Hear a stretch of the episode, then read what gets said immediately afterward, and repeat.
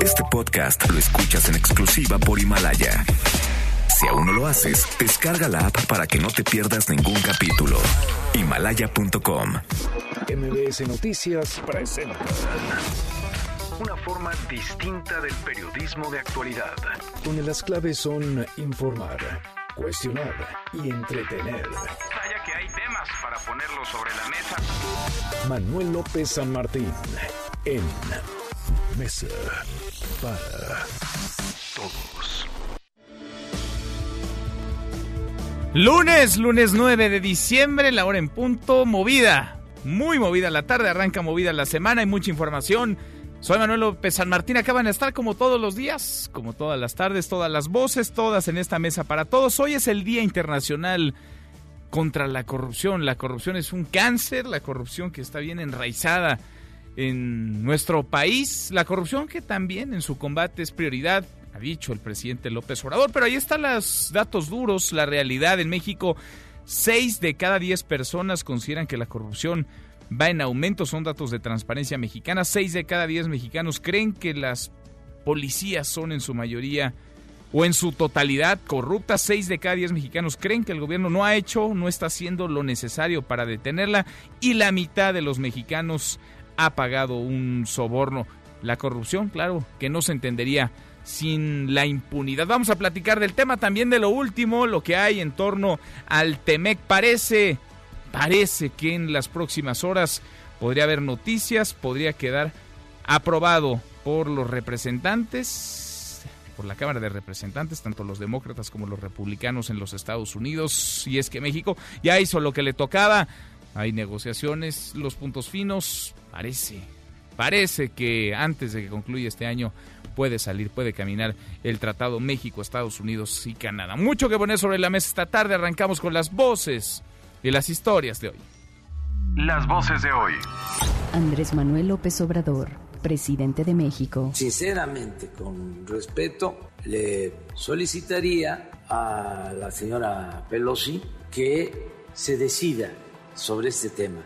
Ya nosotros hemos cumplido. Santiago Nieto, director de la Unidad de Inteligencia Financiera. Es fundamental saber quiénes son los beneficiarios finales de los actos de corrupción y poder entrar, eh, levantar el velo de las personas jurídicas para poder identificar quiénes son. Irma Heréndira Sandoval, secretaria de la Función Pública. Por desgracia, la ambición y el neoliberalismo de gobiernos posteriores al general Lázaro Cárdenas sepultaron el verdadero valor de los pinos como esa casa cívica y lo convirtieron en un ícono de la corrupción. Claudia Sheinbaum, jefa de gobierno de la Ciudad de México. Y todavía más si les dice, a ver, quiero que me des un beso y ustedes no quieren, pues no tienen por qué darle un beso o cualquier otra cosa. Eso no es costumbre, es violencia.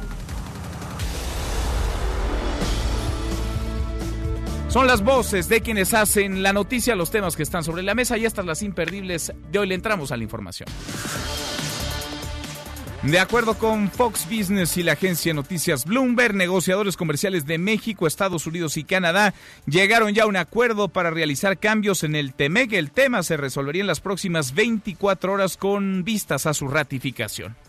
Hoy muy tempranito en la mañanera y por enésima ocasión el presidente López Obrador le pidió a la presidenta de la Cámara de Representantes de Estados Unidos, a la demócrata Nancy Pelosi, que ratifiquen, por favor, ya de una vez por todas, el TEMEC. Escuche la voz del presidente. Con mucho respeto, pienso que ya es el momento, que es el tiempo adecuado, conveniente. La política también es tiempo, es el momento de tomar ya la decisión, porque de lo contrario se va a acercar la decisión a los procesos electorales, que como sucede, lo hemos dicho aquí, en todos los países democráticos despiertan pasiones.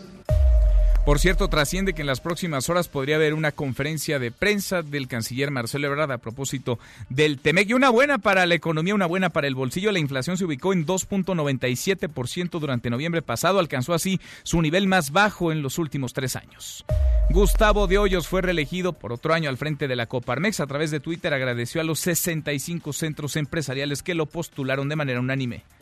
Bueno, y tras el penoso video de vergüenza, lo del embajador de México en Argentina, Ricardo Valero, fue captado intentando robar un libro en la elegante librería El Ateneo de Buenos Aires. Lo cacharon. El presidente López Obrador defendió su trayectoria y llamó a que no haya linchamiento público o político. Escuche.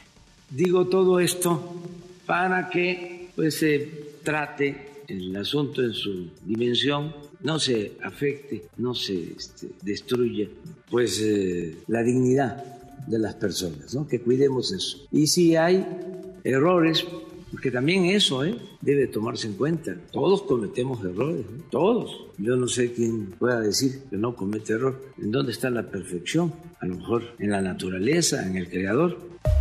Bueno, a propósito del tema, el canciller Marcelo Ebrard ordenó el regreso del embajador Valero mientras investiga el caso. El libro que tomó es una biografía de Giacomo Casanova, un costo cercano a los 200 pesos mexicanos. Bueno, y hay un despliegue militar histórico en nuestro país, aunque no hay combate frontal a los cárteles, eso se dice desde el gobierno federal. En las calles hay soldados como nunca antes. Mire, de acuerdo con el Reforma, con el diario Reforma, la cifra de militares distribuidos en todo el país asciende a 62.954. Esto es 14.5% más que en el sexenio de Enrique Peña Nieto y 19.48% más que en el sexenio de Felipe Calderón. Marinos mercantes cerraron el acceso principal al puerto de Veracruz, esto en protesta contra la iniciativa de Morena en la Cámara de Diputados para que la Secretaría de Marina tome el control de los puertos. Esta fue la respuesta del presidente a los marinos que denuncian la militarización de los puertos. Escuche el Ejecutivo considera que el control de los puertos tiene que estar a cargo de la Secretaría de Marina. Entonces, cuando se habla de militarizar, pues se exagera. No es eso. Es tener control de los puertos por contrabando, por tráfico de drogas, ser más eficientes en todo lo que son entradas de eh, mercancías, de carga y de sustancias bueno, y tras ganar la batalla legal con Aeroméxico, Emirates inauguró su vuelo Dubai-México. Hace escala este vuelo en Barcelona, España. Rusia expulsado de los Olímpicos de Tokio 2020 y también del Mundial de Qatar 2022. La Agencia Mundial Antidopaje excluyó a Rusia de todas las competencias mundiales durante los próximos cuatro años por manipular datos y ocultar supuestos casos de dopaje de sus atletas. Y en la buena de hoy, porque también hay buenas, una joven mexicana inventó un material que podría ser utilizado por la NASA para construir hábitats en la Luna. Cuéntanos, Hatsiri, ¿cómo estás? Hatsiri Magallanes, muy buenas tardes. ¿Qué tal, Manuel? Buena tarde. La Secretaría de Educación Pública reconoció a la estudiante de Ingeniería del Tecnológico Nacional de México, Xochitl Verónica Silvestre, por obtener el primer lugar en el Programa Internacional del Aire y del Espacio con la propuesta de un material cerámico para construir hábitats de astronautas en misiones a la Luna, como parte del programa universitario de la NASA. La propuesta que ganó la primera posición será analizada el año próximo en una misión de pruebas del programa MISE, módulo de experimentación espacial que se acoplará en la Estación Espacial Internacional por un plazo de 6 a 12 meses. En ese sentido, el titular de la CEP, Esteban Moctezuma, felicitó a la joven científica, así como al resto de los participantes que triunfaron en esa competencia, al tiempo que señaló que esa institución es una potencia académica en el país, ya que sus estudiantes son altamente competitivos en torneos internacionales de ciencia y tecnología. La información que tenemos. Buenas tardes. Manuel López San Martín es el anfitrión de esta mesa para todos. Lo bueno, lo malo y lo feo. Lo bueno esta tarde de lunes, lunes 9 de diciembre, ya menos acaba este año. Para el gobierno federal, el combate a la corrupción es prioridad, eso ha dicho el presidente López Obrador, ahora ya en el poder, en la presidencia y también desde hace años. Lo malo, pues lo malo es que hoy en el Día Internacional contra la Corrupción, el presidente invitó a la mañanera ni más ni menos que a Manuel Bartlett, el titular de la CFE, quien ha sido señalado una y otra y otra vez por las sospechas en torno a su patrimonio y a su riqueza, además de ser, claro, el artífice de la caída del sistema en la elección de 1988. Lo feo, pues lo fue la realidad. Según Transparencia Mexicana, 6 de cada 10 consideran que la corrupción va en aumento, 6 de cada 10 creen que el gobierno no hace no ha hecho lo necesario para detenerla y la mitad de los mexicanos, por lo menos la mitad, al menos así lo reconocen, han pagado un soborno. Vamos a estar platicando del tema y nos detendremos también en la militarización. Ha dicho el gobierno federal que la estrategia ha cambiado, que se trata de abrazos y no balazos, que no hay un combate frontal contra los cárteles de la droga, que se trata de una política de seguridad distinta, pero los datos duros dicen otra cosa. La cifra de militares distribuidos en todo el país es superior a la que había en el sexenio de Enrique Peña Nieto y superior aún a la que había en el de Felipe Calderón. 14.5% más que en el sexenio pasado y prácticamente 20% más, 19.48% más que las tropas desplegadas con Calderón. Son 62.954 militares en el país y contando. Esos son los datos duros. Hablemos de la percepción. ¿Usted qué piensa? De eso va nuestra pregunta del día. ¿Cuál es su percepción en torno a la presencia de militares en todo el país? ¿Aumentó? ¿Sigue igual? ¿Hacen falta más o debe reducirse? Opine con el hashtag Mesa para Todos. Abiertas ya nuestras vías de comunicación. El WhatsApp 5524 99125. Viene el teléfono en cabina 5166 1025. Pausa. Vamos arrancando esta mesa, la Mesa para Todos. Infórmate también vía Twitter, arroba M. López San Martín.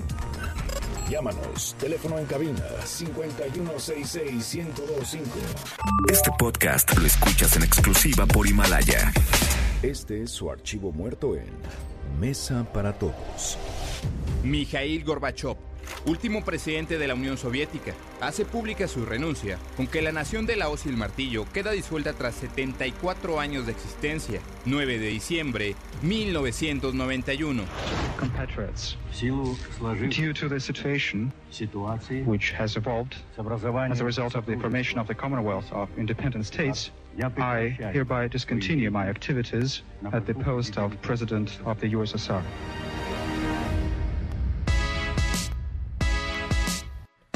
Seguimos, volvemos a esta mesa, la mesa para todos.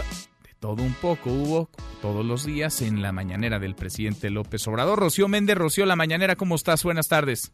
¿Qué tal, Manuel? Muy buenas tardes. Fue larga la exposición en torno a la situación del sector energético en México. Por lo pronto, lo que sí se advierte es que hay un repunte de la producción de petróleo que este fin de semana alcanzó el millón setecientos diecinueve mil barriles diarios. También se habló de producción con nuevos pozos petroleros Efectivamente, se destacó que en el caso, por ejemplo, de la energía eléctrica, también hay un 54% de garantías de que el sector público va a poder suministrar la luz en la República Mexicana, que habrá también suministro de energía eléctrica para las penínsulas de Baja California y Yucatán. Se destacó por parte de la secretaria de Energía, Rocío Nale, que sí hay un intenso trabajo de rehabilitación de las seis refinerías y que va muy bien la construcción de la refinería de Dos Bocas. Y en este terreno Manuel, el presidente Andrés Manuel López Obrador destacó que con la recuperación del sector energético hay condiciones para sacar adelante al país de lo que dice él le dejaron con el rotundo fracaso de la mal llamada reforma energética. Vamos a escuchar. Se abaten por completo los costos. Un barril de petróleo que se vende en 50 dólares, nos va a costar extraerlo porque no hay corrupción y porque hay eficiencia, 6 dólares. Más ganancias para la nación. Y en este terreno, Manuel, el gobierno de México también destaca que buscará acuerdos con los bancos que operan en el país para que impulsen su despliegue por todo el territorio nacional. Considera el primer mandatario que la inversión que hagan los bancos para ampliar el número de sucursales en toda la nación va a poder recuperarse en un plazo considerable porque se va a desplegar a la par que los proyectos sociales que ha tenido conflictos porque no hay suficientes instituciones bancarias. En ese mismo terreno también se habló de nuestros vínculos comerciales con Estados Unidos. Dijo el presidente Andrés Manuel López Obrador que ya es tiempo de que se concrete el acuerdo comercial de Norteamérica. Vamos a escucharlo. Es un llamado cordial, respetuoso, a que después de un año ya se concluya esta etapa. Es el tiempo, es el momento, se puede hacer. Y yo estoy optimista muy optimista de que podemos lograr este acuerdo. Parte de lo planteado en esta intensísima mañana de lunes aquí en Palacio Nacional, Manuel. Gracias, muchas gracias, Rocío. Hasta pronto. Hasta muy pronto, muy Muy buenas tardes. Y sí, el presidente se lo ha pedido una y otra vez a la presidenta de la Cámara de Representantes, a la líder demócrata Nancy Pelosi, que aprueben ya, por favor, de una vez por todas, el TEMEC. México ya hizo lo que le tocaba, lo hizo hace meses, pero Canadá y Estados Unidos siguen empantanados, siguen sin poder sacar adelante la legislación para que el TEMEC sea una realidad. Por cierto, ha trascendido, de acuerdo con diversas fuentes, dan a conocer esto la agencia de noticias Bloomberg y Fox Business, negociadores comerciales de nuestro país, también de Estados Unidos y Canadá, habrían llegado ya a un acuerdo para realizar cambios en el TEMEC. El tema estaría por resolverse ya en cuestión de horas, pero cerraríamos no solamente el año, la semana con un TEMEC muy probablemente aprobado. Habrá conferencia de prensa al rato sobre el TEMEC en la Cancillería encabezada por el eh, secretario de Relaciones Exteriores, Marcelo Ebrard. Hatsiri, ¿sabes algo? Hatsiri Magallanes, ¿cómo estás? Muy buenas tardes. ¿Qué tal, Manuel? Buenas tardes. Pues fíjate que hace unos momentos, hace unos cinco minutos a lo mucho, la Secretaría de Relaciones Exteriores envió un aviso eh, para la prensa que en breves instantes pues va a haber una conferencia de prensa justamente con el canciller Marcelo Ebrard y también con el subsecretario Jesús Seade para informar sobre los avances de la ratificación del TEMEC. No se ha confirmado la hora, puede ser en cualquier momento, sin embargo, pues bueno, por supuesto que estamos muy pendientes para esta información que se llegue a dar en los próximos minutos. Repito, fue de última hora que se envió este mensaje de parte de la Cancillería mexicana. Y si me permites, Manuel Auditorio, comentar eh, por otra parte, que durante la conmemoración del Día Internacional contra la Corrupción, la titular de la Secretaría de la Función Pública, Heréndira Sandoval, pidió no bajar la guardia en el combate a este delito en nuestro país, desde la residencia, bueno, lo que fue el sexenio pasado, la residencia oficial de Los Pinos, donde, por cierto, pues eh, no estuvo presente la fiscal anticorrupción, pues la funcionaria admitió que a pesar de los avances en la materia, pues no hay que echar campanas al vuelo. Vamos a escuchar algo de lo que dijo. Durante 2019, en la lucha anticorrupción, para México, este 9 de diciembre sí es, por fortuna, un día de celebración. Sin embargo, no echamos las campanas al aire. Al contrario, estamos convencidos de que es momento de redoblar los esfuerzos de forma conjunta, pues la, los intereses que están amparados por estas prácticas corruptas siempre responden el embate. Y nosotros tenemos la obligación de no bajar la guardia. En este evento, que fue básicamente de autoridades federales, estuvo también el titular de Hacienda, Arturo Herrera, quien se pronunció a favor de contar con programas robustos para identificar corrupción en el manejo de los recursos públicos.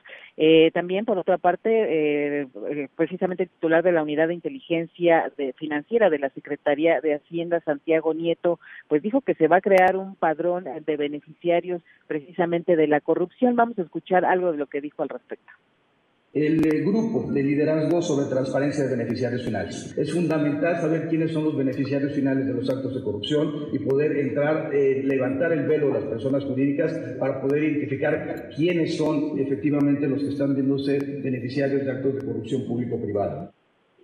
Manuel, el reporte que tengo. Gracias, muchas gracias. Sí, y si hay novedad en Cancillería, entonces a propósito del TEMEC, volvemos contigo. Gracias. Por supuesto. Buenas tardes. Muy buenas tardes. Bueno, a propósito de esto último, la corrupción, que es uno de los eh, principales problemas, un cáncer que está, por desgracia, enraizado en nuestro país. De acuerdo con datos de Transparencia Mexicana en México, seis de cada diez personas consideran que la corrupción va en aumento. Seis de cada diez mexicanos creen que los policías son en su mayoría o en su totalidad corruptos. Seis de cada diez mexicanos creen que el gobierno no está haciendo, no hace lo necesario para detener la corrupción y la mitad, el 50% de quienes viven en nuestro país han pagado un soborno. En México, cuatro de cada diez pagó para acceder a la atención a servicios de salud o a escuelas. Siete de cada diez estarían dispuestos a apoyar acciones contra la corrupción y son los políticos y las policías las profesiones, las entidades más corruptas, de acuerdo al barómetro global de la corrupción México,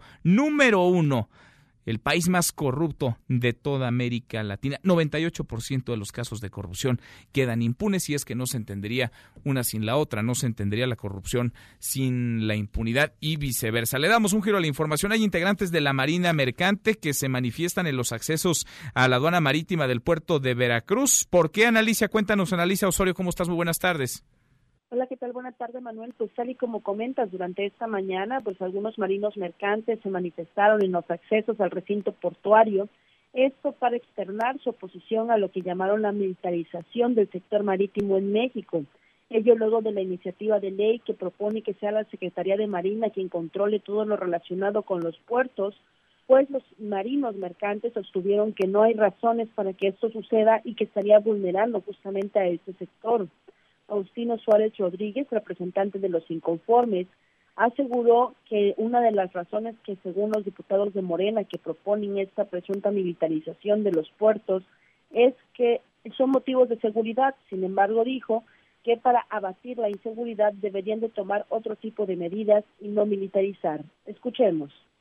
Hemos externado nuestra preocupación por la tentativa de militarización del transporte, comenzando por el sector marítimo. Alertamos a la sociedad civil del grave peligro que constituye la legalización, la violación de los, del artículo 129 constitucional, permitiendo que efectivos militares, por medio de la Secretaría de Marina, controlen y administren la industria productiva, incluyendo el transporte.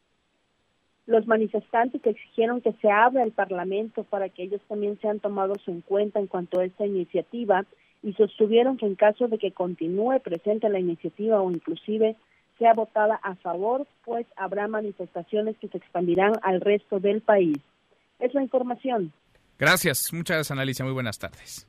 Buenas tardes. Bueno, a propósito de estas eh, protestas, de estos eh, planteamientos de elementos de la Marina Mercante. Vale la pena detenernos en datos que hoy se publican. El diario Reforma da a conocer cómo se ha incrementado la militarización en nuestro país, cómo hay más soldados, más elementos de las Fuerzas Armadas desplegadas hoy en México de los que había en el sexenio de Enrique Peña Nieto y de los que había en el gobierno de Felipe Calderón. 62.954 militares están distribuidos en el territorio nacional y contando son 14.5% más que en el sexenio de Peña Nieto y 19.48% más de los que había en el gobierno de Felipe Calderón. Si bien se habla de que no hay un combate frontal a los cárteles de la droga, de que la estrategia es distinta, de abrazos y no balazos, pues ahí está la realidad, la realidad de los militares desplegados en nuestro país. Le agradezco mucho estos minutos al experto en temas de Fuerzas Armadas, Juan Ibarrola. Juan, gracias, ¿cómo estás?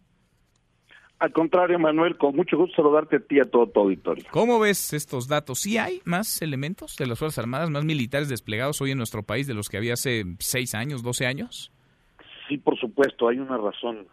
Creo que la razón es parte de la política del actual gobierno y no necesariamente una presencia militar en función de un combate frontal a la delincuencia como se estaba haciendo en otros años. Y pido de antemano una disculpa por la voz pero ya ve que estos cambios de clima este, aquejan a, así andamos así andamos todos más o menos Juan. Entonces una disculpa. Hombre. Eh, sí insisto no es tanto porque se se genere una, una estrategia de uso de fuerza. eh, evidentemente hay que tomar en cuenta que también hay un despliegue operativo que a pesar de ser Guardia Nacional, son elementos de Policía Militar y Policía Naval los que están participando, por ejemplo, como guardias nacionales en fronteras, cosa que antes no habíamos visto, ahí viene un incremento. Número dos, la parte que se desarrolló desde un principio de año y que sigue existiendo como parte del combate al robo de hidrocarburos, lo que se conoce como huachicol, pues también ha generado una mayor presencia militar en, protección y recorridos de todo lo que son los ductos que se pueden eh, rastrear y recorrer. Eh, no significa, creo yo, y esto lo digo con responsabilidad, pues que, que haya un doble discurso por parte del gobierno actual, es decir, que por un lado digan que no hay uso de la fuerza y de la violencia y que por el otro los datos lo que estén generando sea esto.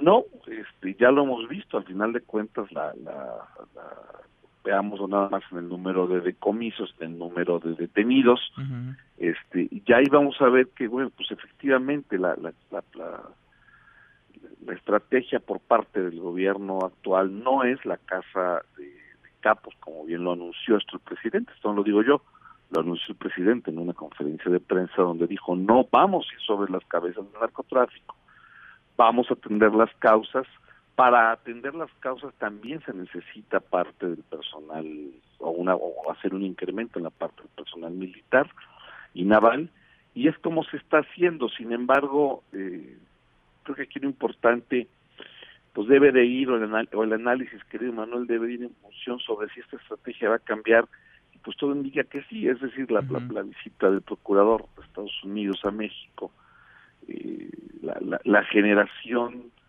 de la violencia tan fea, tan grave, tan aterradora que estamos viviendo como mexicanos, el incremento en los niveles de crimen, eh, de, la misma manera, pues deben de hacer cambiar al presidente eh, la presión del mundo, y sobre todo la de Estados Unidos, en función de lo que nos está haciendo, deben hacer que cambie la estrategia y entonces sí, ese despliegue militar que tienes, pues lo vamos a ver enfocado en otros aspectos y en otros actos, como son, pues, eh, ir a perseguir grupos delictivos que, que no están respetando ninguna ética, ningún protocolo, ninguna norma. Sí. Alguien dirá, oye Juan, pues ¿cuándo lo han hecho? No, sí, sí existiría esa circunstancia, donde hoy los delincuentes lo han rebasado, Manuel. Ahora, ¿habría una evolución, digamos, a partir de los datos que hoy conocemos para lo que resta del sexenio en términos de que se ha dicho y se ha repetido mucho desde el propio gobierno que está hoy la Guardia Nacional integrada sí por elementos de las Fuerzas Armadas, porque es lo que hay, porque son los que están mejor capacitados, porque son los que ya estaban desplegados, pero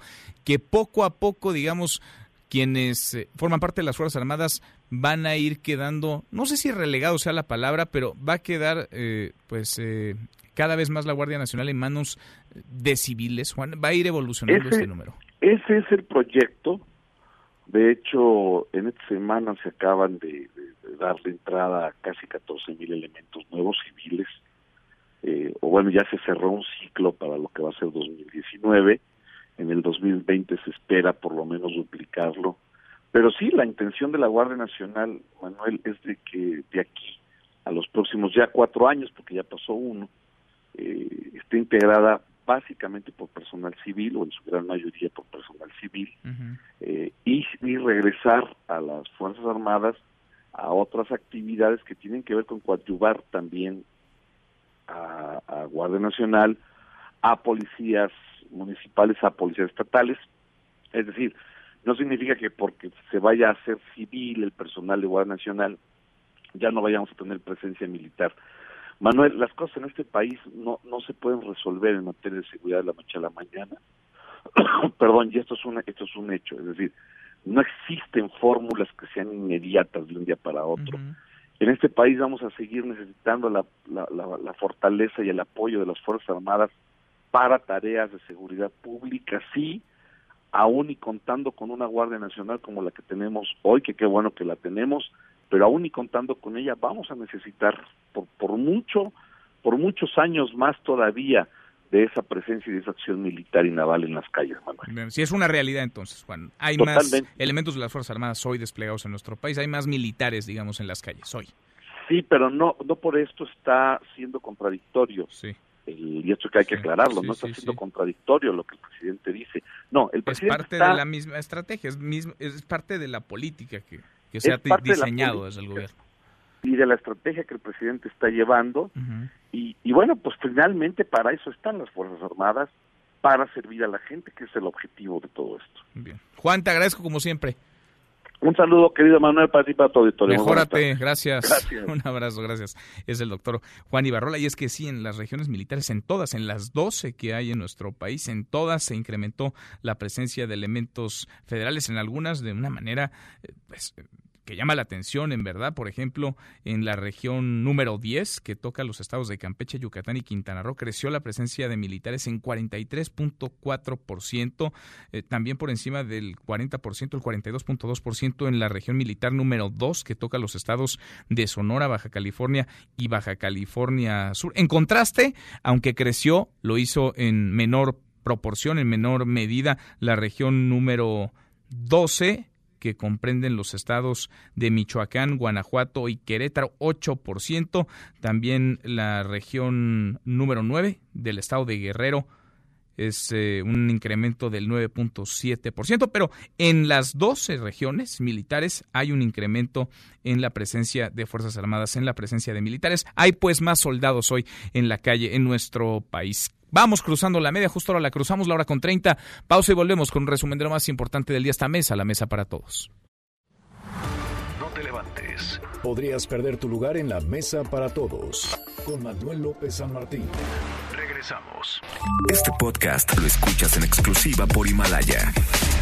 Los suicidios aumentan 16% en la Ciudad de México. En este año registraron 432 casos. El margen podría ser mayor, pues falta contabilizar noviembre y diciembre de este año. Seguimos, volvemos a esta mesa, la mesa para todos, cruzamos la media ya a la hora con 31 le entramos a un resumen con lo más importante del día. Resumen nacional. Hoy en la mañanera, el presidente López Obrador estuvo acompañado por el director de Pemex, por Octavio Romero Oropesa. Informó que la producción de crudo cerraría el año en 1.778 millones de barriles por día, lo cual asegura es un alza en la producción, aunque el cierre del año pasado, de 2018, quedó en 1.928 barriles por día. Es la voz del director de Pemex, de Octavio Romero Oropesa que una empresa petrolera incremente su reserva, usted le está dando viabilidad al negocio. Entre más reserva tiene una empresa petrolera, pues más años tiene asegurado su producción. Desde luego que esto para las calificadoras es una buena noticia en relación a Pemex. Bueno, y ahí mismo en la mañanera el titular de la Profeco, Ricardo Sheffield, dio el primer quién es quién en el envío de remesas al país. Ya sabe, todos los lunes hay el quién es quién en los precios de las gasolinas. También ahora el quién es quién en el envío de remesas. Cuéntanos, Rocío, ¿cómo estás otra vez? Buenas tardes, Rocío Méndez, buenas tardes. Gracias, Manuel. Buenas tardes. Las remesadoras internacionales que han intermediado por décadas para transferencias monetarias de los Estados Unidos a familiares en México representan las peores opciones en costos de servicio y tipo de cambio de dólares a pesos para hacer llegar ayuda, sobre todo a madres y esposas, explicó Ricardo Sheffield, titular de Profeco. Viendo el promedio del tipo cambiario, en este año se estima que sea del 6.1%, mientras que las comisiones ha sido un comportamiento un poco errático, pero ahorita tenemos un nivel mucho más competitivo que en el 99 que era 0.7% y estamos en 0.3%, pero con estos esfuerzos anunciados al señor presidente eh, de distintas instituciones bancarias y con el monitoreo mensual de este servicio estamos seguros que las comisiones van a bajar significativamente y van a mejorar los tipos de cambio. El procurador del consumidor estima que en este 2019 las remesas podrían alcanzar los 35.500 millones de dólares, es decir, el 2.8% del PIB, y principalmente las reciben las mujeres del hogar. Las madres de los hombres y mujeres que están trabajando en los Estados Unidos son las receptoras de estas remesas y después de las mamás, las esposas. ¿Cuánto manda mensualmente cada uno de nuestros paisanos? Son 300 dólares al mes. 6% tiene tarjeta de crédito. Es el reporte al momento. Gracias, muchas gracias, Rocío. Bueno, y exaspirantes a la presidencia de la Comisión Nacional de los Derechos Humanos iniciaron procesos de queja ante instancias internacionales contra la designación de Rosario Piedra Ibarra al frente de la comisión. La designación no solamente ilegítima, ilegal para muchos, de Rosario Piedra Ibarra, quien tomó protestas, ¿se acuerdan? Una sesión más que atropellada en medio de un proceso manoseado, contaminado. Bueno, ella está ya en la CNDH, pero le siguen lloviendo quejas e impugnaciones a su nombramiento. Nora Bucio, Nora, cuéntanos, buenas tardes.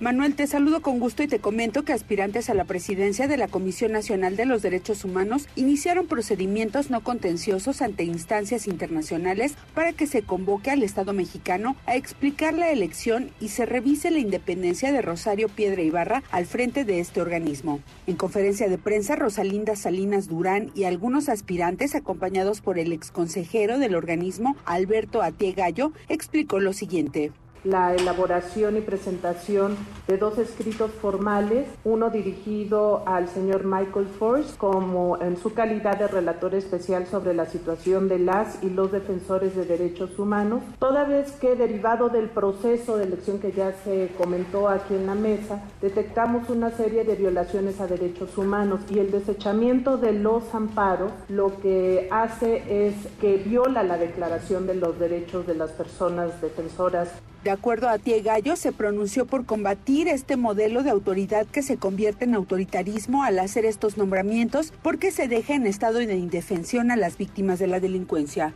Manuel, la información. Gracias, muchas gracias. Nora, y pese a que el gobierno federal apuesta por la paz, la no militarización del país, en lo que va del sexenio, el presidente López Obrador, pues ya ha desplegado más militares, más elementos de las Fuerzas Armadas que sus antecesores. En todo México hay hoy 62.954 militares patrullando las calles. Esta cifra representa 14.5% más que los 54.980 elementos que había desplegados con Enrique Peña Nieto en el año pasado, apenas 2018, y es 19.48% eh, superior a la tropa utilizada por Felipe Calderón en 2011, cuando se reportaron 52.690 efectivos. Y estudiantes de la Universidad de Guanajuato siguen en paro y siguen protestando por la inseguridad, sí, pero sobre todo por el feminicidio de una de sus compañeras. Arlet Cárdenas, Arlet, cuéntanos, buenas tardes. Buenas tardes, Manuel. Informar que en las próximas horas podría levantarse el paro que mantienen estudiantes de la Universidad de Guanajuato, protesta que este lunes cumple seis días, toda vez que tanto el rector general Luis Felipe Guerrero Agripino como el gobernador Diego Sinué Rodríguez Vallejo ofrecieron disculpas públicas por la omisión en su respectiva actuación en los casos de alumnas y alumnos asesinados y desaparecidos en el Estado. El gobernador se disculpó en una entrevista con medios de comunicación y dijo que en la reunión del Consejo Estatal de Seguridad lo haría públicamente y con toda formalidad. El rector lo hizo de frente a los estudiantes alrededor de las 11.30 horas. Escuchemos. Me disculpo públicamente por todo aquello que me corresponde como rector general de la Universidad de Guanajuato, por todo aquello que he dejado de hacer como rector y también me disculpo por todo aquello que he dejado de hacer como profesor y también me disculpo públicamente por todo aquello que he dejado de ser como ciudadano de mi querido México y de mi querido Guanajuato. Además de la disculpa, ambos funcionarios, así como el fiscal general Carlos Amarripa y el alcalde Alejandro Navarro, han firmado ya compromisos para garantizar la seguridad a los estudiantes. Hasta aquí el reporte, continuamos en Mesa para Todos. Gracias, muchas gracias. Arleta, hasta aquí el resumen con lo más importante del día. Pausa y volvemos. Hay más en esta mesa, la mesa para todos. En esta mesa nos importa tu opinión. WhatsApp 552499 1025. Hashtag Mesa para Todos. Llámanos 5166-1025 o 01800-202-1025. Mesa para Todos con Manuel López San Martín. Aquí todos tienen un lugar. Este podcast lo escuchas en exclusiva por Himalaya. Rusia y Ucrania buscan relanzar proceso de paz en cumbre. El presidente ruso Vladimir Putin y su par ucraniano Volodymyr Zelensky llegan a París para una cumbre auspiciada por Francia y Alemania en la que se buscará relanzar el proceso de paz. El presidente de Ucrania está listo para el diálogo de paz, pero esto no significa que esté listo para cumplir con todas las demandas del Kremlin, al contrario de lo que muchos ucranianos dicen. Los numeritos del día. Sí, Tlali Sáenz, qué gusto saludarte. Sí, Tlali, ¿cómo estás? Buenas tardes. Hola Manuel, buenas tardes a ti, buenas tardes también a nuestros amigos del auditorio. En este momento pierden los índices en Wall Street, el Dow Jones Industrial registra una baja de 0.31%, el Nasdaq pierde 0.23% y se desmarcó el S&P BMW de la Bolsa Mexicana de Valores, al momento gana 0.15%, se coloca en 42.003.81 unidades. En el mercado cambiario, el dólar de ventanilla bancaria se compra en 18 pesos con 73 centavos, se vende en 19 pesos con 53, el euro se compra en 21 pesos con 25 centavos, se vende en 21 pesos con 27 centavos. Manuel, mi reporte al auditorio. Gracias, muchas gracias, Itlali. Muy buenas tardes. Buenas tardes. Economía y finanzas con Eduardo Torreblanca. Claro, qué gusto saludarte. ¿Cómo estás? ¿Cómo estás, Manuel? Gusto saludarte. Buenas tardes al auditorio. Bueno, hoy en la mañanera estuvo el director general de Petróleos Mexicanos, estuvo Octavio Romero Oropesa. ¿Cómo ves el tema petrolero, Lalo? Porque él pues andaba optimista en términos de que el cierre de año traerá en promedio 1.778 millones de barriles por día. Dice él que es un alza en la producción, aunque el cierre del año pasado estuvo por arriba, 1.928. Pero además hay por ahí eh, un descubrimiento de un yacimiento que sería pues importante, ¿no? Que buena falta le hace a Pemex, Lalo. Sí, de estas noticias, Manuel, como bien lo señalas, esas noticias deberíamos de tener más seguidas Por lo pronto es una muy buena noticia saber que se ha dado ya a conocer de manera oficial el mayor descubrimiento petrolero en México en prácticamente 30 años, con un potencial de 700 millones de barriles de petróleo. Es un campo que se encuentra en Tabasco, en Huimanguillo, cuyo nombre es Quesqui y que eh, comenzaría, según datos oficiales, comenzaría a producir en breve. En breve. Siempre son buenas este tipo de noticias, eh, eh, porque sobre todo hablan de avances en un ejercicio que regularmente poco habíamos ejercido en el pasado reciente. Hablo de la restitución de reservas petroleras.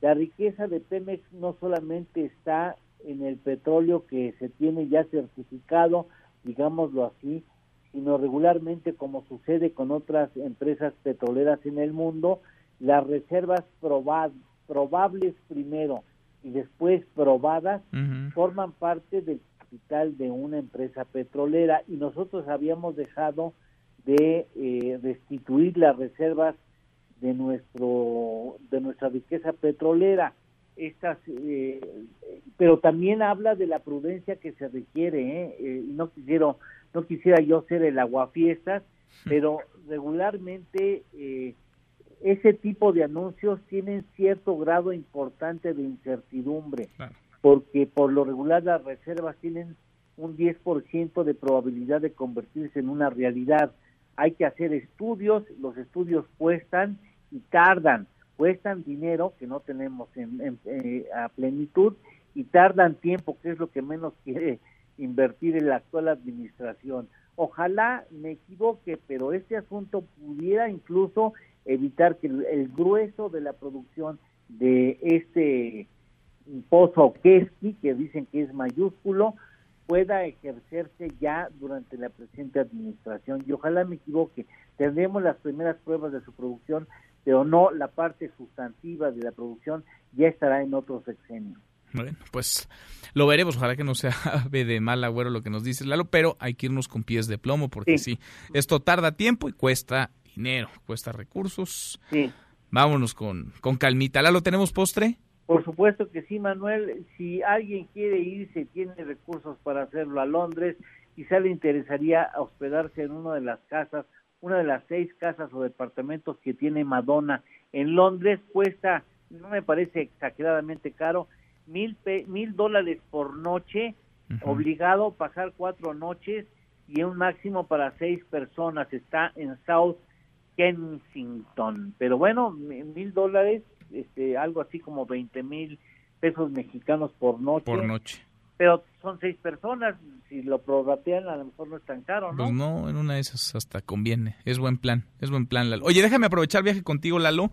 Eh, ¿Cómo ves el tema del TEMEC? Porque ha trascendido, eh, de acuerdo con la agencia de noticias Bloomberg, también con Fox Business, que los negociadores comerciales de México, de Estados Unidos y también de Canadá habrían llegado ya a un acuerdo para meterle mano, para realizar cambios en el TEMEC. Esto sería un asunto que se resolvería en las próximas horas. ¿Cómo ves tan llevado y traído el TEMEC? México ya aprobó, ya hizo lo que le tocaba. Falta Estados Unidos, falta Canadá también, Lalo.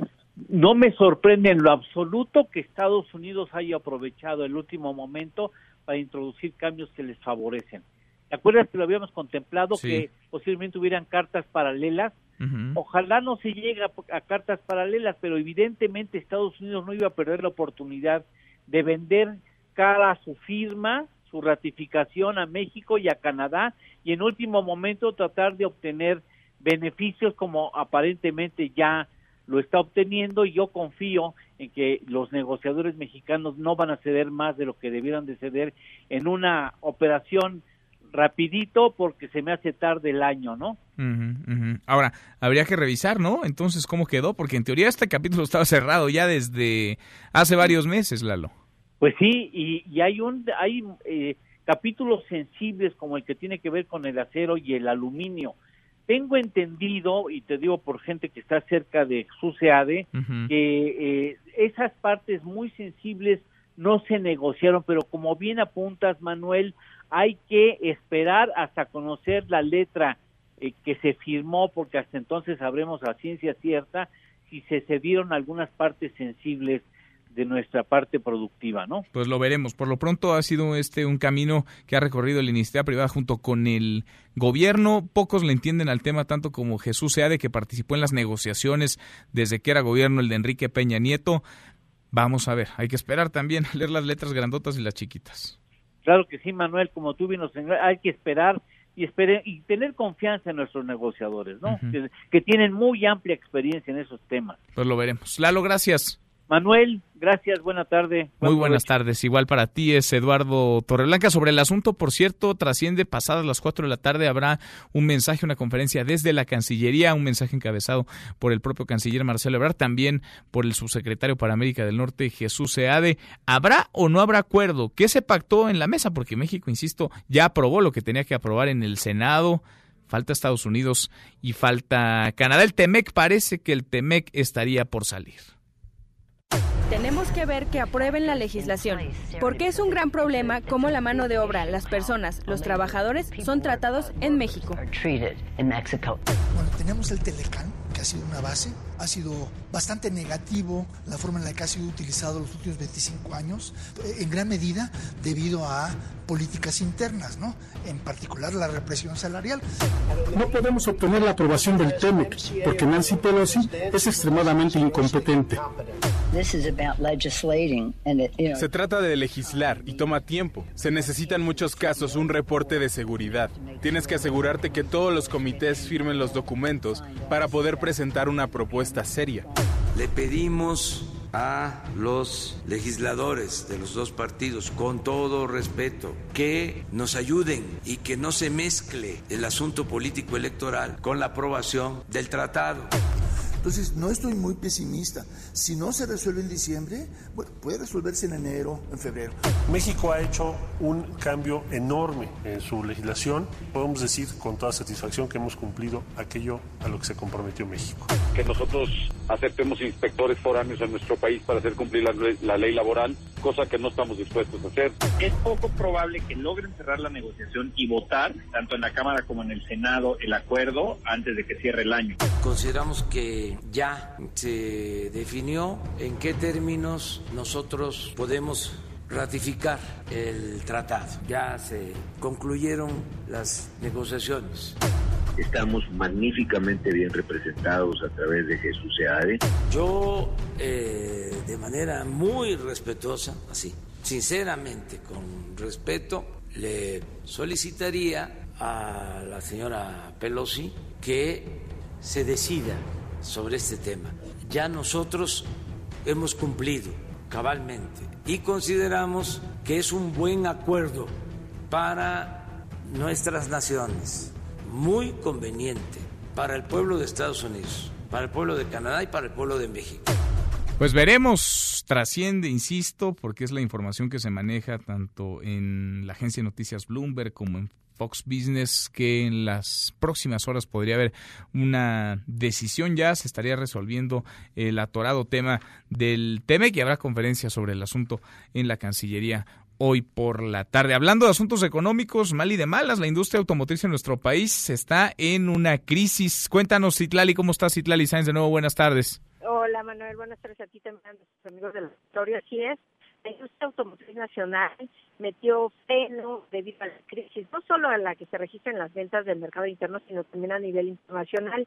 Eduardo Solís, el presidente de la Asociación Mexicana de la Industria Automotriz, la AMIA, explicó que, por ejemplo, en el acumulado del año es de 7.6% de caída en ventas, mientras que las exportaciones de vehículos ligeros reportó un acumulado de enero-noviembre de 2.2%, pero vamos a escuchar lo que dijo el presidente de los industriales de la, del sector automotriz.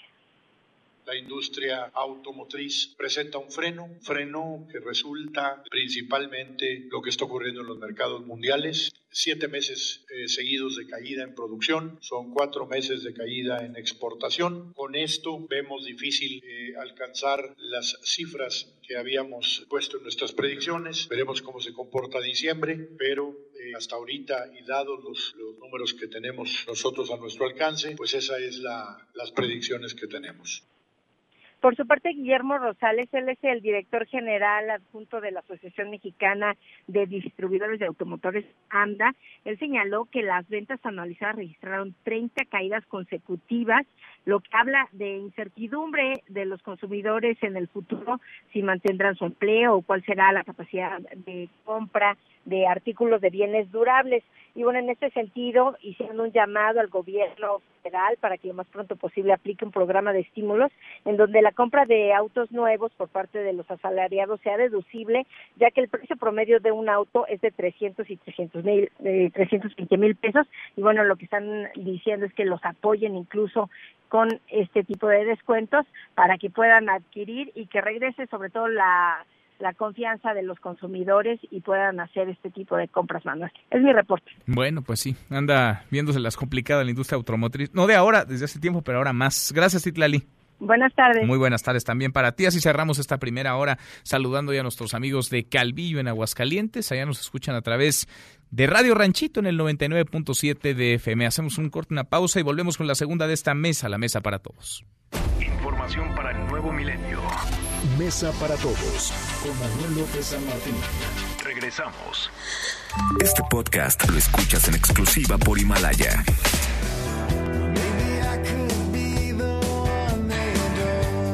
El 9 de diciembre de 1969 nace Jacob Luke Dylan en Nueva York. Es el vocalista líder y escritor de la banda de rock The Wallflowers y actualmente colaborando con Overflow Brothers Band. Es el hijo menor de Bob Dylan y Sarah Lance.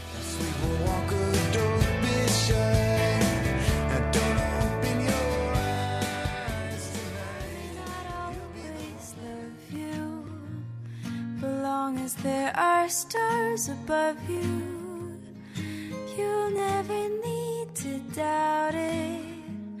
I'll make you so sure about it.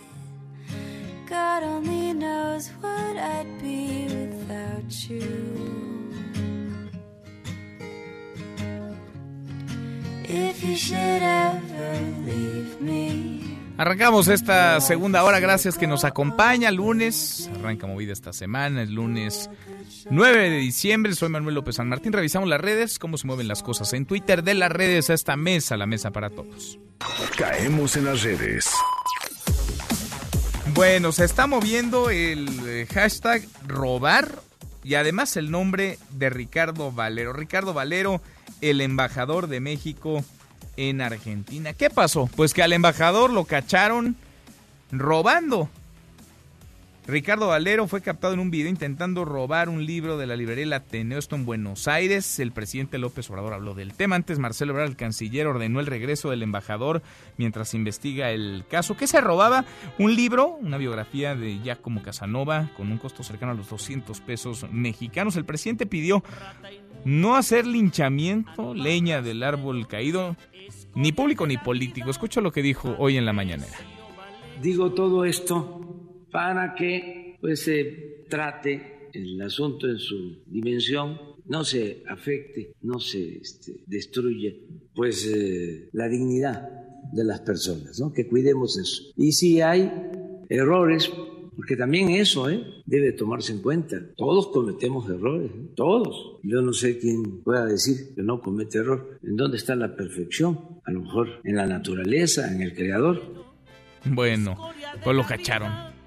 Ya vendrá a nuestro país y a ver si da alguna explicación, pero lo descubrieron y además quedó grabado. Ricardo Valero, el embajador de México en Argentina, se estaba volando un libro. A propósito de estos temas, se mueve el hashtag Día contra la Corrupción. Hoy es el día internacional contra la corrupción. Y hoy en este día, el presidente López Obrador se hizo acompañar de varios funcionarios en la mañanera, en su conferencia de todos los días. Uno de ellos llamó la atención y es tendencia en redes sociales. Manuel Bartlett, el titular de la CFE, él ha sido señalado una y otra y otra vez por lo sospechoso de su patrimonio, por su riqueza. Manuel Bartlett, el artífice de la caída del sistema en la elección de 1988, quizá no era el mejor día este, el Día Internacional contra la Corrupción, para que apareciera Manuel Bartlett junto al presidente López Obrador. Sobre la corrupción hay datos muchos datos, mal y de malas para nuestro país. El informe de Transparencia Mexicana apunta,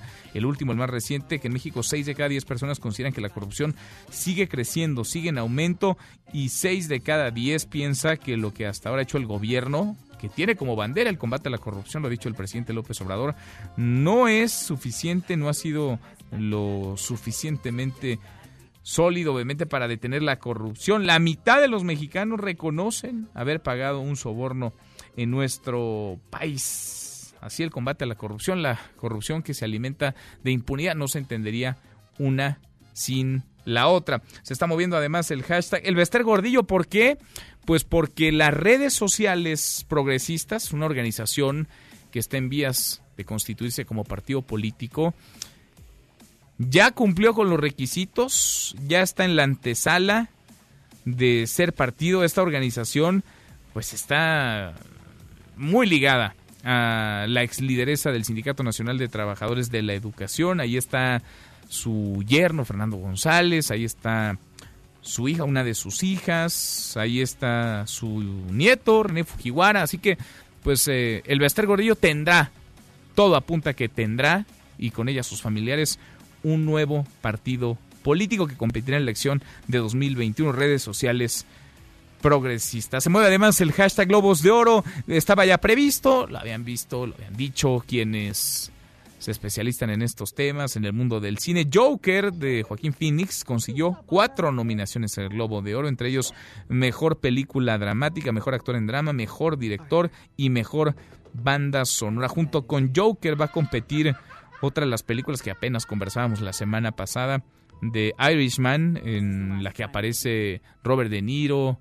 Eh, una buena película, larga película, Joe Pesci, eh, una película de más de tres horas de duración que está en cines y en salas normales, algunas de arte, pero sobre todo en Netflix, esta plataforma de, de, streaming, así que pues se verán las caras estas dos películas en los Globos de Oro. Y por último el hashtag Liga MX, y me llama la atención que cuando se definieron apenas los semifinalistas, perdón, los finalistas ya de la Liga MX, las semifinales se jugaron el fin de semana, pues son tendencia Chivas y también Ricardo Peláez. De eso vamos a platicar con Nicolás Romay.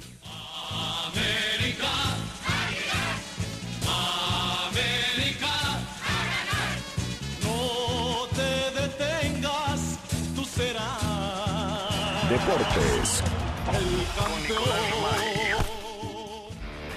Querido Nico, qué gusto saludarte, ¿cómo estás? Bien, Manuel, me da gusto. Te pusimos el himno de la América, ¿eh? Porque lo pediste. ¿Te dolió?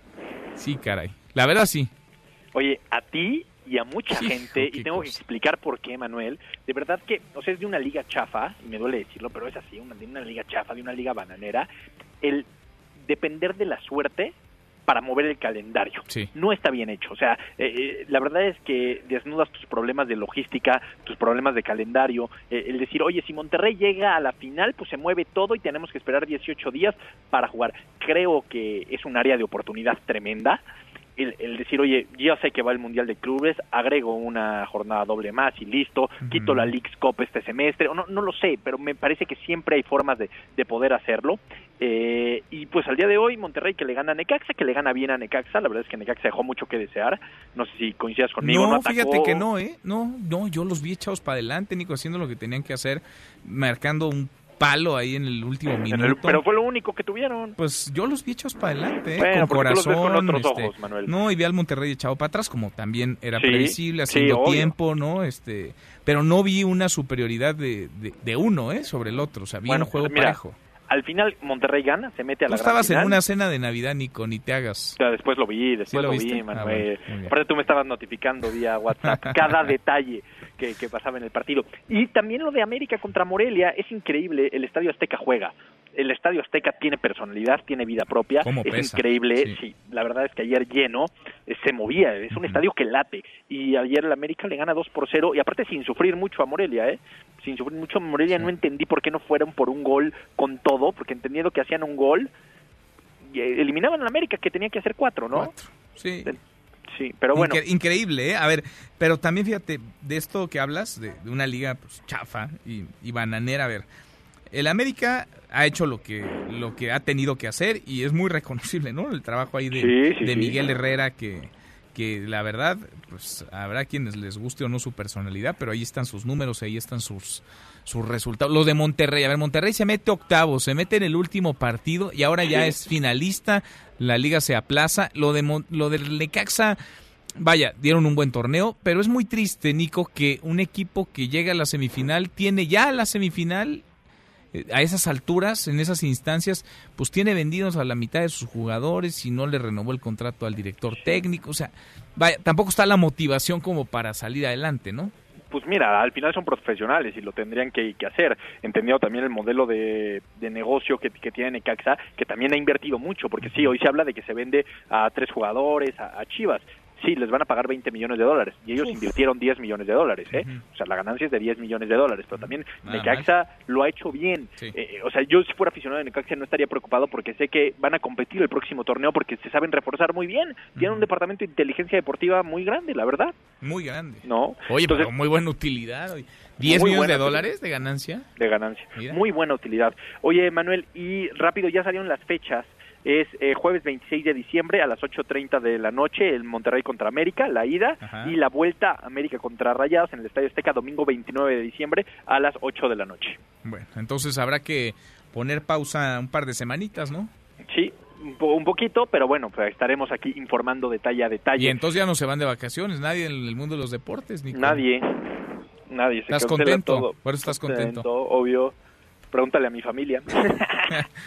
Ellos, ellos sí se van a ir, se la van a pasar muy a bien, pero te van a extrañar. la van a pasar mejor. Oye, Manuel, lo de Andy Ruiz también hay que platicarlo, eh, con mucha expectativa, con mucha ilusión.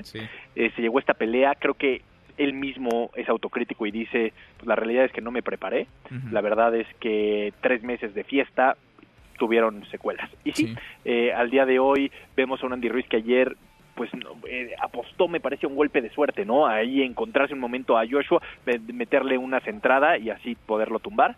Y no, no la encontró. Eh, todo está encaminado para tener otra, ¿no? Para tener otra pelea, pero bueno, veremos al final. Eh, creo que Anthony Joshua recupera sus títulos, boxeó muy bien. Hay gente que dice, oye, es que estuvo corriendo. Pues sí, pero es parte de boxear, ¿no? Mm.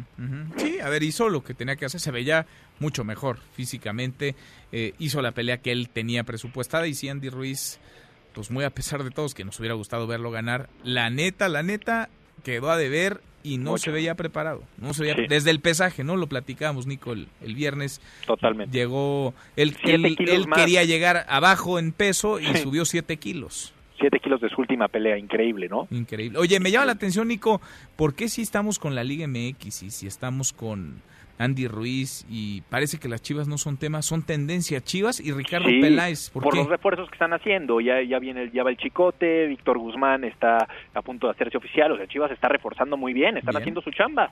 No, no sé con qué la van a pagar, pero se están reforzando bien. Va, va, va a tener con qué las Chivas Va a tener para el próximo torneo. Sí, seguro, seguro. Y, al final creo que eh, se están juntando muchas cosas. Es muy emotivo para Mauri Vergara después de la muerte de Jorge, el decir tengo que tener un equipo competitivo, porque al final entiendo que la pasión de mi papá era el fútbol y dar buenos resultados, ¿no? Pues sí. Sin duda, Nico. En un ratito más los escuchamos con el detalle, con la información y con, Con todo. el- la pausa que habrá que tener de 15 días para que regrese a la final. Tendremos tiempo México para, para calentar la, la final. Sí, increíble. ¿eh? Se va a enfriar el Increíble. América, ¿no? El América y Monterrey va a llegar Pero el- cansadísimo. claro. Bueno, sí, No. pero va a llegar este. Si les va bien en el Mundial de Clubes, mira lo que pintaba para ser un año desastroso, podría convertirse en un gran año para En Mohamed y para los Rayados. No, bueno, Mohamed ya salió ganando. Todo lo que escurre es miel. Sin duda. Así es, querido Manuel. Un abrazo, Nico. Gracias. Marca claro, saludos. Nicolás Romay con los deportes. Nosotros nos vamos a ir un corte, una pausa. Antes, una vuelta por el mundo de la mano de mi tocayo Manuel Marín. Y volvemos. Hay más en esta mesa, la mesa para todos. Internacional. Rusia se quedará fuera de los Juegos Olímpicos y Mundiales de Fútbol por dopaje de Estado. La Agencia Mundial Antidopaje excluyó a Rusia de los Juegos Olímpicos durante cuatro años, lo que incluye Tokio 2020 y los Juegos de Invierno en Pekín 2022, así como el Mundial de Fútbol de Qatar 2022. Es la voz del presidente de la Agencia Mundial Antidopaje, Craig Reddy. Las investigaciones de la Agencia Mundial de Antidopaje y de diferentes expertos forenses externos concluyeron que los datos de Moscú fueron alterados y manipulados deliberadamente en enero de 2018. El Comité de Justicia de la Cámara de Representantes de los Estados Unidos revisa las evidencias del juicio político contra Donald Trump, a quien acusan de abusar de su poder para conseguir una investigación en Ucrania contra el precandidato demócrata a la presidencia Joe Biden. Todo indica que la Cámara Baja, de mayoría demócrata, logrará destituir al presidente. Sin embargo, necesitan las terceras partes del Senado para avalar su salida, y ahí los republicanos son mayoría. Tu opinión cuenta y a nosotros nos interesa. Llámanos del interior de la República al 01800-202-1025. Síguenos en Twitter, arroba M. López San Martín. Hashtag Mesa para Todos. Este podcast lo escuchas en exclusiva por Himalaya. What I love about Nicole, she is a mother who plays, really plays. Marriage History con Scarlett Johansson lidera nominaciones en Globos de Oro. La película Marriage History se ubicó este lunes en la cima de las nominaciones a los Globos de Oro que abren la temporada de premios en Hollywood. I know. It's not easy for her to close a cabinet. He's incredibly neat. She's brave. He's brilliant. She's He's very brave. competitive. Seguimos, volvemos a esta mesa, la mesa para todos. La organización Redes Sociales Progresistas habría cumplido ya los eh, requisitos, por lo menos en términos de las asambleas, 20 asambleas requeridas para convertirse en partido político nacional, 20 asambleas que por lo menos acreditaran 3.000 participantes, 3.000 asistentes en cada una de ellas, 20 asambleas estatales. Ayer tuvo dos de manera simultánea, una en Aguascalientes, la otra en Ciudad Juárez, y habrían rebasado ya incluso también el mínimo de afiliados que pide el Instituto Nacional Electoral para cumplir con el trámite y convertirse en partido político. Claro, todo esto hay que presentarlo a la autoridad electoral, se necesita del visto bueno y del palomeo, pero estarían, todo apunta, estarían en vísperas de ser partido político y de poder participar en el proceso electoral 2021. Yo le agradezco mucho a Fernando González, el presidente nacional de redes sociales progresistas, que platique con nosotros esta tarde. Gracias, Fernando. ¿Cómo estás? Muy buenas tardes.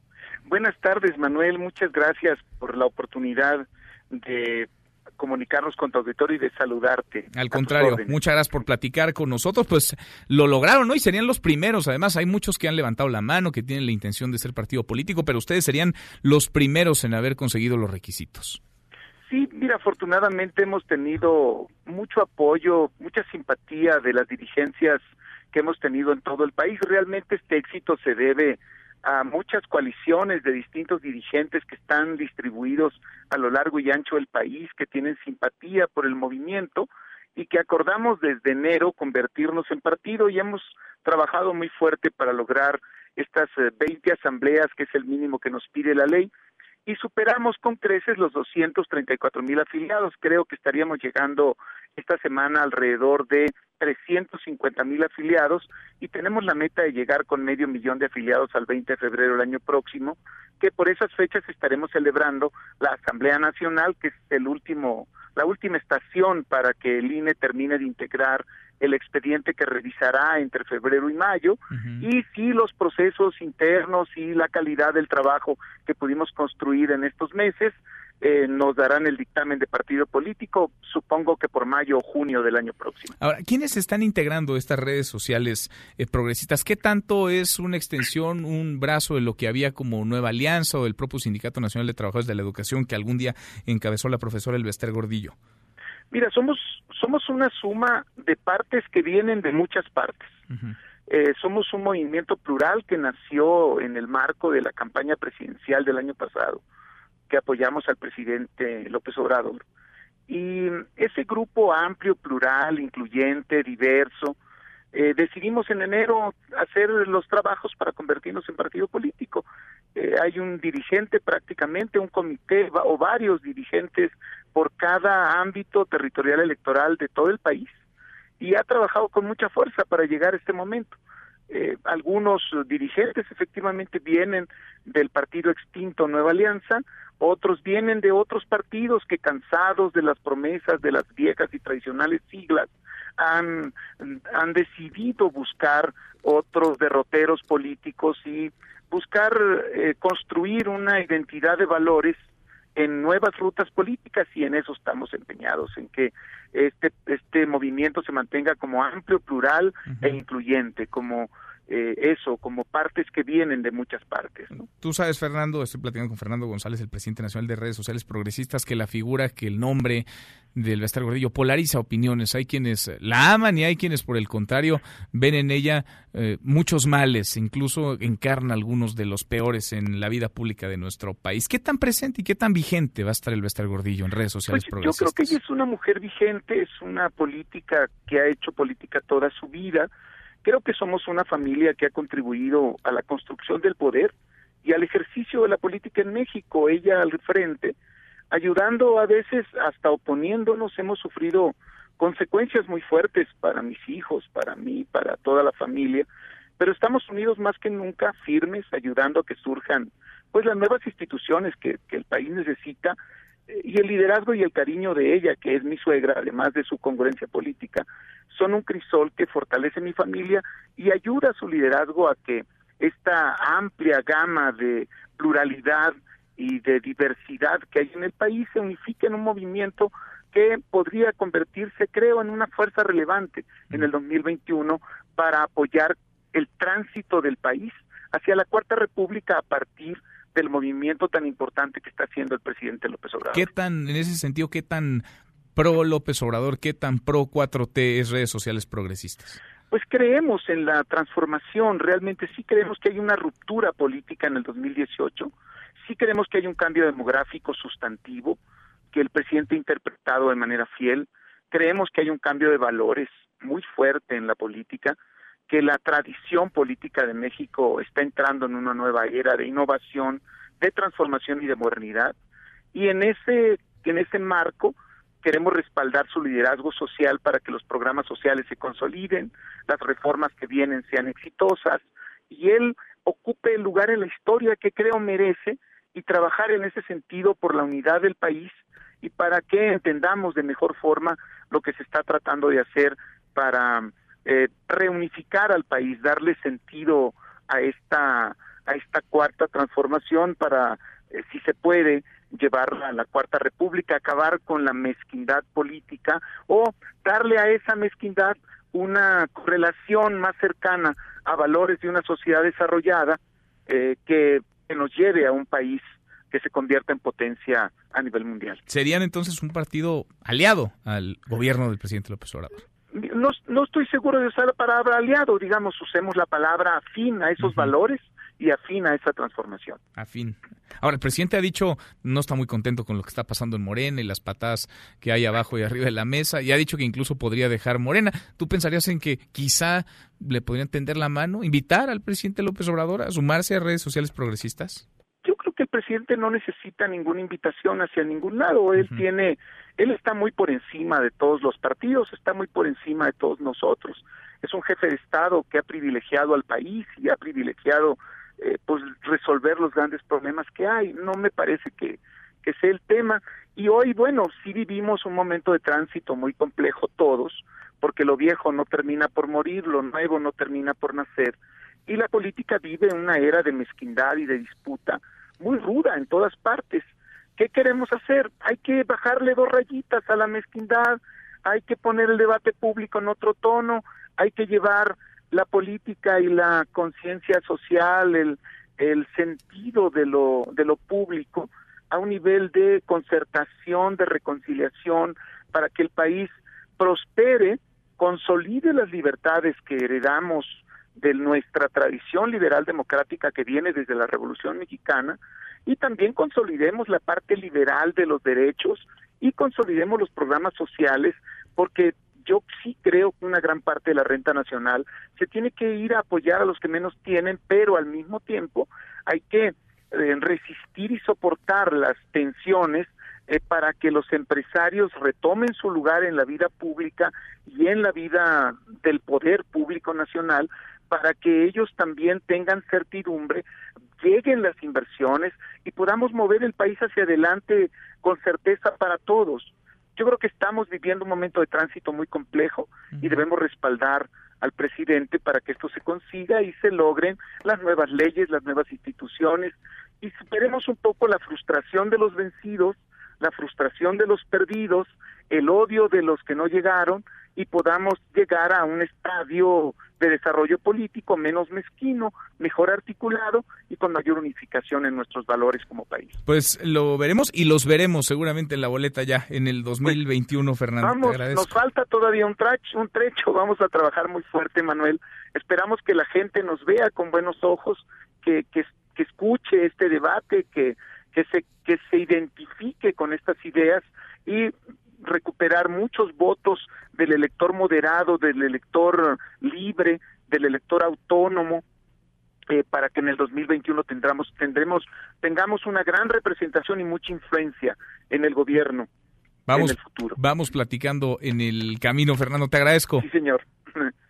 Gracias, Manuel, por la oportunidad de vertir nuestras ideas y de platicar con tu auditorio. Te agradecemos mucho el espacio. Gracias a ti. Muchas gracias y muy, muy buenas tardes. Es Fernando González, el presidente nacional de redes sociales progresistas, que así lo dice. Mi suegra, Luester Gordillo, ha sido incluso perseguida. Hemos sufrido como familia, pero como familia estamos fuertes, sólidos y vamos a ir para adelante. Redes sociales progresistas, que sería la primera de las organizaciones en cumplir con los requisitos para presentarlos al Instituto Nacional Electoral y poder contender en el proceso electoral de 2021. Lo veremos, por lo pronto ahí están liderazgos cercanos a lo que fue en algún momento Nueva Alianza y cercanos también, ojo, a la 4T, ven con simpatía por lo menos con simpatía, con coincidencia al gobierno del presidente López Obrador. Ya que andamos hablando de partidos políticos, el PRD, lo que queda del PRD, está listando la renovación de su dirigencia, el debate sobre si cambian o no el nombre, los colores. ¿Qué viene para el PRD? ¿Qué sigue? Para una plataforma que fue el partidazo de izquierda en nuestro país, que quedó golpeado en el proceso electoral de 2018 y que está tratando de reinventarse con otros cuadros, con otros personajes, con otras formas. Le agradezco mucho a Ángel Ávila, integrante de la Dirección Nacional Extraordinaria del PRD, que platique con nosotros esta tarde. ¿Cómo estás, Ángel? Buena tarde, un saludo para ti, por supuesto, para todo tu auditorio. Gracias, muchas gracias, saludos de vuelta. ¿Cómo van en este proceso? Tuvieron su Consejo Nacional el fin de semana. ¿A qué llegaron? ¿Qué acordaron? ¿Qué va a pasar con el PRD? Pues eh, es como bien lo planteas, nosotros tenemos que reposicionarnos, ganar la confianza de los ciudadanos, eh, tenemos que eh, reinventarnos como oposición política a estos nuevos tiempos de la 4T que han traído mucha violencia, poco empleo y muchos programas sociales clientelares. El PRD va a ir a, su proceso de renovación con el Instituto Nacional Electoral. La fecha que le estamos proponiendo al INE es el próximo 5 de abril. Hoy nosotros tenemos un padrón de casi 2 millones de afiliados que lo construimos en dos meses con una aplicación electrónica de manera personalizada. No tenemos el despapalle que hay en otros partidos donde los padrones se hacen y deshacen. Hoy creo que nosotros de manera muy ordenada hemos caminado de la mano con el INE, vamos a ir al proceso de renovación, vamos a ir a discutir el futuro del PRD como organización política y vamos a seguir haciendo un llamado a distintas organizaciones, personalidades que hoy no se sienten representados por los partidos y y acabo de escuchar a, Fernando de las redes sociales progresistas, pero hoy hay que decirlo en la mesa, hay casi 80 organizaciones que buscan ser partidos políticos. Eso quiere decir que eh, no estamos funcionando los, los partidos políticos tradicionales, tenemos que reinventarnos porque hay muchos ciudadanos que no se sienten representados ahí y creo que el PRD eh, tiene que hacer un llamado a varias de esas organizaciones que no van a obtener su registro, que pueden tener un espacio coincidiendo en una agenda programática respecto a lo que estamos viendo hoy con la 4T, Manuel. Ahora, hemos visto muchas salidas del, del PRD, desde fundadores, eh, cuadros que ocuparon posiciones vaya, más que relevantes, como la jefatura de gobierno de la Ciudad de México. ¿Ya quienes están hoy en el PRD son los que se van a quedar, Ángel? Y siguen llegando, Manuel, se van unos, llegan otros. Sí, hay, pues, hay llegadas nuevas también, porque la nota siempre es en torno a ya se fue fulanito, ya se fue sutanito, una desbandada, otra desbandada. Como, que la nota roja vende más. Sí, pues no, sé, sí siguen llegando, siguen llegando gente al PRD. mira, yo, yo te acabo de decir, este, hace un mes pudimos hacer un gran evento en Baja California, donde nuestro candidato a gobernador, Jaime Martínez Veloz, que sacó el tercer lugar, cuando el PRD era el octavo partido de ocho, este, la realidad es que él llegó con una fuerza política y social muy importante, se afilió al PRD, Jaime Martínez Veloz es, digamos, un viejo conocido, estuvo en la COPOPA, ha sido diputado federal, etcétera, hoy se integra a las filas del PRD, hay eh, diputados, una diputada del Estado de México que eh, hace fracción con nosotros, éramos dos diputados, hoy somos tres, y poco a poco se van sumando, a lo mejor este digamos, no con el, el, escándalo de las rupturas, pero poco a poco el PRD va reposicionándose en los estados. Yo ahorita estoy precisamente en el estado de Guerrero, estamos teniendo una reunión con eh, diputados federales, los diputados locales, presidentes municipales. Aquí gobernamos eh, casi 32 municipios en el estado de Guerrero. Entonces, este, estamos nosotros a lo mejor callados, pero trabajando en territorio, porque finalmente tenemos que demostrar en el 2021 que seguimos siendo vigentes eh, y que seguimos siendo atractivos para la gente, y ese creo que va a ser el gran reto del sistema de partidos que estamos en crisis con la elección del 2018, hay que decirlo, pero que hoy creo que hay una oportunidad, Manuel, porque hay mucho desencanto en este gobierno, y hoy esa gente que tenían el 80% de aprobación a López Obrador y hoy está en un 58%, esa es la oportunidad que tenemos los partidos de decirles a gente, aquí hay otra ruta, aquí hay una opción política distinta, pueden confiar en nosotros, pero debemos demostrar que hemos cambiado. Por eso vamos a ir a la renovación, lo va a organizar el INE y estamos construyendo una agenda política y mediática importante, Manuel. El PRD, como lo conocemos hoy, se llamaba Ángel, se dejará ya de nombrar PRD, Partido de la Revolución Democrática como tal. Vamos a ir a un, estamos eh, haciendo estudios de opinión pública que seguramente tendremos resultados en los próximos meses. Hay que tomar esa decisión primero con la militancia, ir a los estados a escuchar a la base militante, a sus dirigentes y por supuesto con herramientas que hoy la ciencia nos permite conocer eh, cómo es que eh, los ciudadanos podrían ver en el PRD a una opción distinta en mi punto de vista particular, creo yo que eh, yo preferiría mantenerme con las siglas del PRD, esa es la realidad. Creo que somos un partido con historia, que hoy la gente empieza a valorar también. Eh, te pongo el caso de la Ciudad de México. Hoy mucha gente dice, Uta, este, creo que sí había cierta violencia con el PRD, pero hoy está desbordado. Hoy las cifras que da Sheinbaum yo creo que nadie las avala. Hoy hay más robos, más asaltos, más feminicidios, desgraciadamente, lo tengo que decir, ojalá que fuera distinto pero hoy creo que se empieza a revalorar mucho los gobiernos del PRD en muchos estados, incluido Morelos, que hoy con Cuauhtémoc Blanco pues vuelve a estar en los primeros lugares. Hoy vemos cómo se gobierna en Veracruz con Morena. Hoy hoy creo que vamos a llegar a una circunstancia diferente del 2021 y creo que el PRD por su historia, Manuel, en la vida política y pública va a tener la gran oportunidad de volverse a reposicionar siempre y cuando pueda abrirse a nuevos liderazgos, a nuevos sectores y a cambiar esta tan trillada vida de las que poco a poco vamos saliendo de ella. Bueno, están abiertas entonces las puertas para quien quiera afiliarse y llegar al PRD, pero me imagino se van a guardar, reservar el derecho a admisión, ¿no? No, claro, por supuesto. Hoy hemos aprendido de eso también, ¿no? Que luego eh, se acepta cada personaje por alguna imposición este, y luego eh, llegan al partido, se van o, o no cumplen las normas ni el programa del partido. Hoy creo que hay que ser muy claros. Van a llegar algunos cuadros de Morena, lo hemos empezado a detectar en todo el país, no todos van a ser bien recibidos, pero igual una parte de Morena o unos algunos cuadros van a regresar eh, convencidos de que fueron engañados con el canto de las sirenas de que esto de que el país iba a cambiar y lo que vemos es una concentración del poder en el presidente sin que cambie absolutamente nada. Entonces, eh, por supuesto que estamos abiertos a todo ello y hay que construir una opción política que sea eh, atractiva para los ciudadanos, si no, no vamos a tener una oportunidad más allá del 21. Ángel, gracias como siempre. Al contrario, Manuel, gracias a ti. Te mando un fuerte abrazo y saludo al auditorio. Otra de vuelta. Muy buenas tardes. Ángel Ávila, dirigente nacional del PRD. Apuestan a seguir, a que haya viabilidad, a que después de estar en la lona desde el año pasado, tras un pésimo proceso electoral, puedan levantarse y revivir. Cruzamos la media ya a la hora con 33. Pausa y volvemos a esta mesa, la mesa para todos. No te levantes. Podrías perder tu lugar en la mesa para todos con Manuel López San Martín. Regresamos. Este podcast lo escuchas en exclusiva por Himalaya.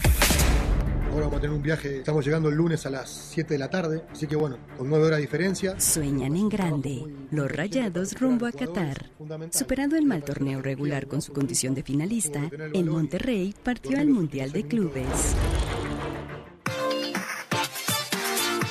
Seguimos, volvemos a esta mesa, la mesa para todos. Podría haber noticias, podría haber novedades en las próximas horas en torno al TEMEC, el Tratado México, Estados Unidos y Canadá. Podría haber cambios, cambios que avalaran los tres países. México está en vías de dar a conocer su punto de vista sobre estas negociaciones, sobre estos cambios. México ya había hecho lo que le tocaba, ya había avalado el TEMEC en el Senado de la República. Falta Estados Unidos, falta todavía Canadá. Hoy el presidente López Obrador en la mañanera le pidió por enésima vez a Nancy Pelosi, la líder de los representantes de los demócratas, la líder de la mayoría en la Cámara de Representantes, que aprueben el TEMEC.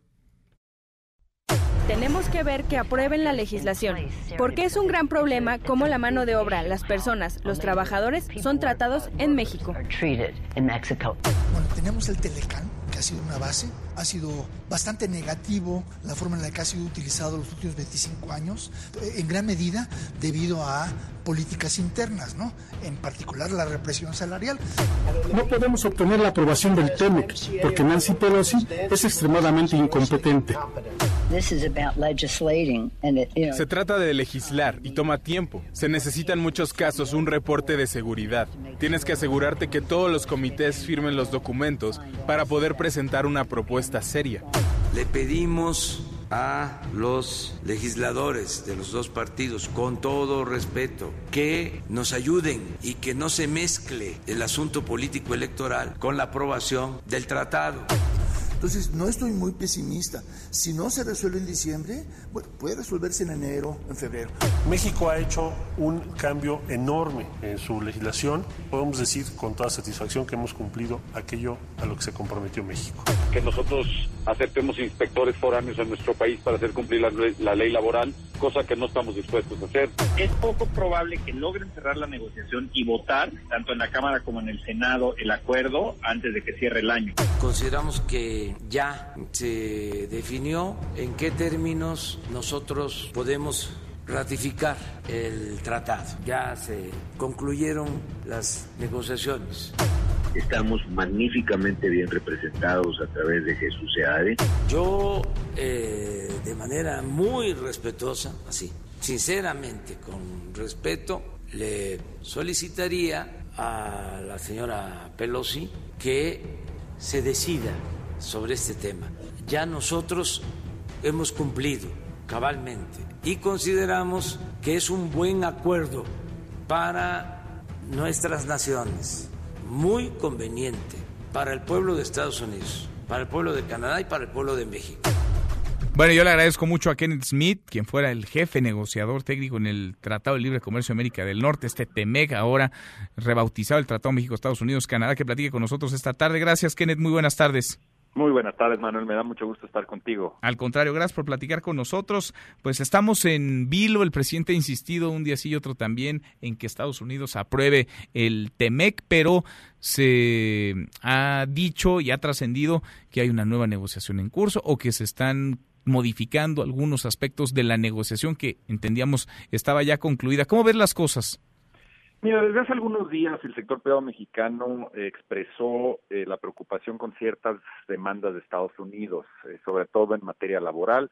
Ya mencionabas el tema de los inspectores, también está el tema muy importante de que Estados Unidos quería cambiar el criterio que define eh, qué consiste, qué constituye una violación en materia de los compromisos del capítulo laboral. Este estándar es muy importante porque tienen que estar acotadas las violaciones a este, temas que tengan que ver con comercio internacional. Si tú cambias ese estándar, lo que sucede es que abres la puerta a que haya cualquier cantidad de demandas frívolas por casos aislados eh, de cualquier disrupción laboral o cualquier disputa. Ese es un tema del cual no se está hablando mucho, pero que está sobre la mesa que es importante ver cómo se resuelve. Ojalá se resuelva lo de los inspectores también. Y otro tema que es preocupante, que no es en el área laboral, pero tiene que ver con esta solicitud de último minuto de Estados Unidos de hacer más estricta la regla de origen del acero. Y esto puede tener un impacto negativo en la competitividad del sector automotriz, aeroespacial, electrodoméstico. Y al final de cuentas es una solicitud que ni siquiera viene de los demócratas, es algo que estuvo impulsando la administración Trump, el sector acerero estadounidense durante la negociación y que México rechazó. Entonces, de alguna manera están tratando de revivir esa píldora envenenada y metiéndola en este, este momento de la negociación. Entonces, es muy importante, creo yo, para nuestro país, para nuestra economía y para el sector privado, que estos temas de carácter laboral y el tema de la regla de origen acero este, no se acepten y quede el TEMEC como está en esos rubros. Ahora, ayúdanos a entender, porque estoy seguro que varios ya nos perdimos, cómo es que estamos en una negociación que en teoría estaba ya cerrada, es decir, se había puesto punto final, se había firmado el acuerdo entre los presidentes de los tres países, entre el primer ministro de Canadá, Justin Trudeau, Donald Trump, Enrique Peña Nieto, entonces presidente de México. ¿Cómo es que, pues, de nuevo estamos negociando lo que en teoría estaba ya negociado? Mira, definitivamente el tema es preocupante desde el punto de vista de lo que está poniendo Estados Unidos sobre la mesa, porque el entendido es que había una serie de preocupaciones específicas del Partido Demócrata que necesitaban ser atendidas para poder obtener suficientes votos en la Cámara de Representantes de ese país y obtener la ratificación. Pero lo que estamos viendo en las últimas semanas es la acumulación de demandas que constituyen una verdadera renegociación de temas sustantivos. Repito, este tema de las reglas de origen fue, como tú sabes, de las negociaciones más difíciles a, lo largo de, la negociación del TEMEC.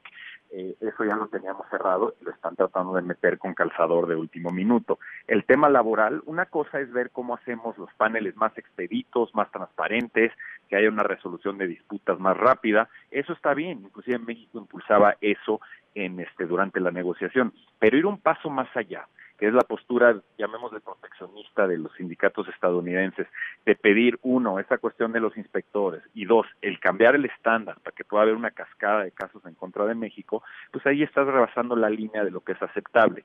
Y es ahí donde el gobierno de México debe simplemente decir, esto no se puede atender, no vamos a transitar, podemos hacer las modificaciones que hablábamos de mejorar el funcionamiento de los paneles, pero no hacer cambios sustantivos que representen retrocesos para México en el TEMEC. Y esos temas que te menciono claramente lo son. Mm, pues lo veremos. ¿Tú crees que sí? Que como ha trascendido, como lo ha dicho la agencia de noticias Bloomberg o Fox Business, haya un acuerdo ya alcanzado entre los tres países? Mira, a mí me preocuca que el AFL-CIO hoy en la mañana salga ya a decir que este que todo lo ve muy bien, porque pues justamente si ellos todo lo ven muy bien, quiere decir que hay este gato encerrado y que hay temas laborales que pues no nos van a gustar. Entonces, el tema es que no conocemos los textos, este es importante que a la brevedad estos se den a conocer para que entonces el sector privado pueda analizar cómo está quedando la negociación y qué más queda por hacer, porque repito, al final de cuentas lo que quieres es que se ratifique el TEMEC, por supuesto, lo óptimo es que se ratifique lo más pronto posible,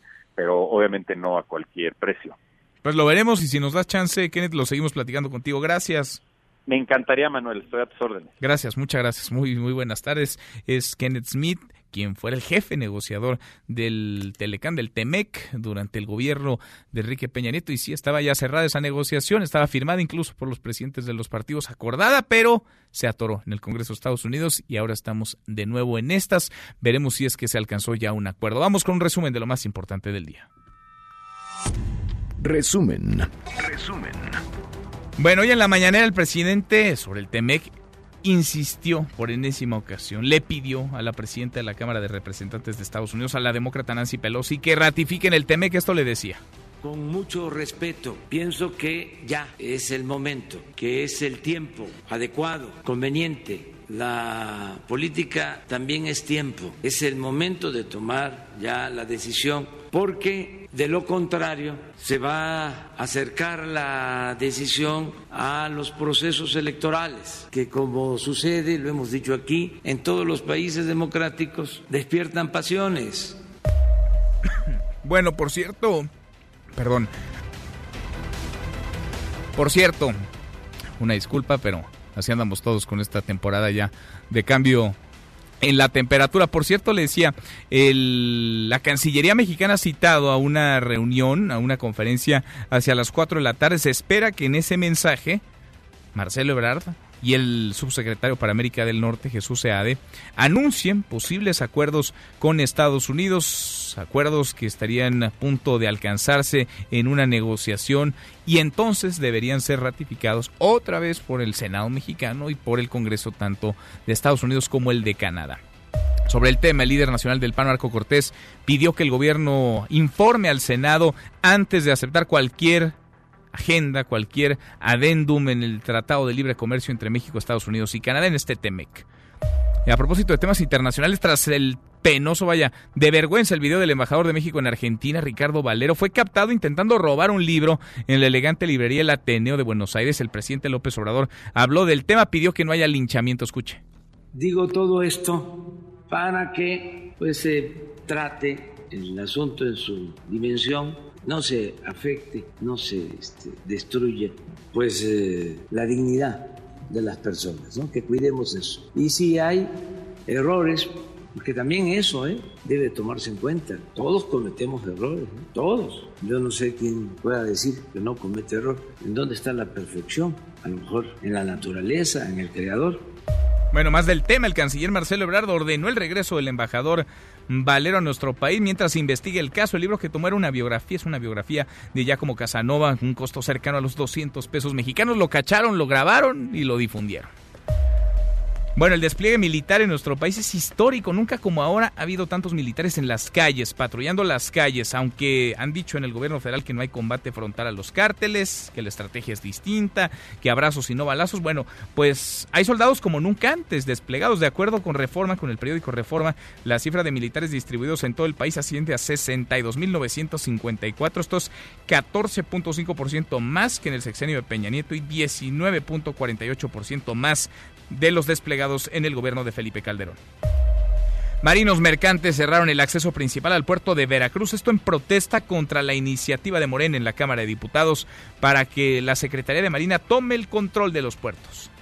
Sobre el tema esto respondió hoy muy tempranito en la mañana el presidente López Obrador. El Ejecutivo considera que el control de los puertos tiene que estar a cargo de la Secretaría de Marina. Entonces, cuando se habla de militarizar, pues se exagera. No es eso. Es tener control de los puertos por contrabando, por tráfico de drogas, ser más eficientes en todo lo que son entradas de eh, mercancías, de carga y de sustancias. Bueno, y el llamado monstruo de Toluca se negó a declarar en su primera audiencia. Habría asesinado al menos a seis personas, entre ellas a su padre. Cuéntanos, Juan Gabriel, ¿cómo estás? Juan Gabriel González, buenas tardes. Manuel Auditorio, buenas tardes. Tras ser detenido el pasado viernes en la Ciudad de México, Oscar N., el llamado monstruo de Toluca, se negó a declarar en su primera audiencia de imputación celebrada el pasado sábado en los juzgados del penal de Santiaguito Almoloya de Juárez. Por lo tanto, será hasta mañana martes cuando se lleve a cabo la nueva audiencia por ampliación de plazo, en la cual se conocerá si Oscar es vinculado a proceso. En tanto, la activista Frida Guerrera, quien coadyuvó para la captura del monstruo de Toluca, reveló que durante las conversaciones vía correo y Facebook que tuvo con Oscar durante el tiempo que estuvo prófugo, este reveló que por lo menos ha asesinado a seis personas, entre ellas a su propio padre, a cuatro mujeres y al papá de una de ellas. Incluso Frida Guerrero dice que hay la presunción de que el monstruo de Toluca habría matado a otra mujer en los últimos 20 días antes de su aprehensión. Oscar N. es acusado en primera instancia por el delito de feminicidio en contra de una mujer de 23 años desaparecida el 24 de octubre y cuyo cuerpo fue encontrado en el domicilio del monstruo de Toluca el primero de noviembre. Tras un cateo al inmueble de la colonia Villa Santín de Toluca, no solo fue hallado el cuerpo de Jessica, sino también el de otras dos mujeres. Es la información, continuamos en Mesa para Todos. Gracias, muchas gracias Juan Gabriel, Juan Gabriel González. Bueno, y la Fiscalía de Morelos cuenta con dos líneas de investigación por el asesinato del secretario de Seguridad Pública de Cuernavaca, de Juan David Juárez, la semana pasada. Según las averiguaciones, pudo tratarse de un ataque del crimen organizado, bien una venganza por parte de algún detenido. Hasta aquí el resumen con lo más importante del día.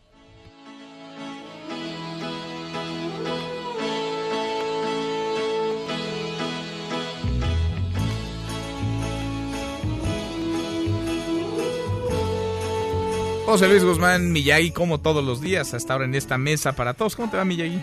Muy bien, Manuel, ¿a ti? Bien, muy bien. ¿Cómo te fue en Guadalajara? En la muy bien, te mandan muchos saludos. ¿Sí? de verdad. Gracias. De verdad, mucha gracias, gente gracias. que te escucha por allá y que te conoce por allá. De hecho, había un, un, espectacular de esta cadena en la que estás, de ADN 40. Aquí estoy, donde en apareces. Noticias, y también, y también en ADN 40. Mira, muy bien, me da gusto, pues saludos. Qué Estamos bueno escuchando a los Beach Boys, la canción se llama God Only Knows, que es considerada quizás la canción pop más perfecta de la historia, uh -huh. incluso por gente como Paul McCartney. Aparece en el disco Pet Sounds, que también es considerado uno de los dos más importantes de toda la historia. Y esto viene a cuento porque aparece en una versión nueva, en una película, en una, película, una serie de Netflix que se llama Historia de un matrimonio, uh -huh. A Marriage Story, eh, encabezada por Scarlett Johansson, y que arrasa ya en las nominaciones a los Grammys, a lo mejor, a los Grammys no, a los, a los Emmys, que es lo mejor de la televisión. Hace ratito mencionaste que ya están, inició la competencia de los premios en el cine, bueno, también en la televisión. Sí. Y Netflix vuelve a aparecer, Otra vez. lo que nos demuestra que lo de la televisión por streaming llegó para quedarse y está generando productos de calidad. Que no sé si a Netflix le haga daño que aparezca también, por cierto, este nuevo servicio que brindará Disney uh -huh. a partir de noviembre en los Estados Unidos y en seis meses más aquí en México. la competencia se va a poner muy dura. Pues es que hay varios. A ver, está Amazon, está HBO, Netflix, Apple TV. Blim. Bueno, ok, no, estamos hablando en serio.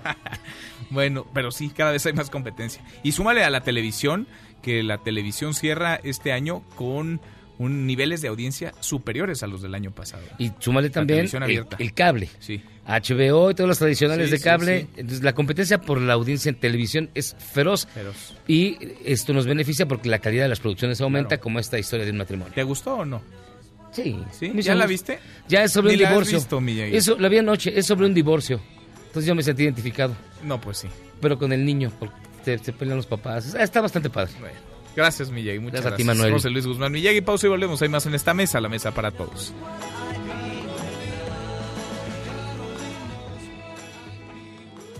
Infórmate también vía Twitter, arroba M. López San Martín. Llámanos, teléfono en cabina 5166-1025.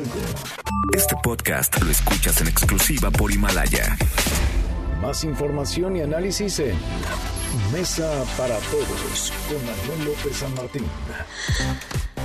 Seguimos, volvemos a esta mesa, la mesa para todos. Y a mero nos vamos, revisamos lo último, la información. En tiempo real, universal. Trump y los demócratas en acuerdo tentativo por el TEMEC. El Heraldo de México. Analiza PAN en el Senado modificaciones al Tratado México-Estados Unidos-Canadá. Ebrard dará mensajes sobre avances en el TEMEC.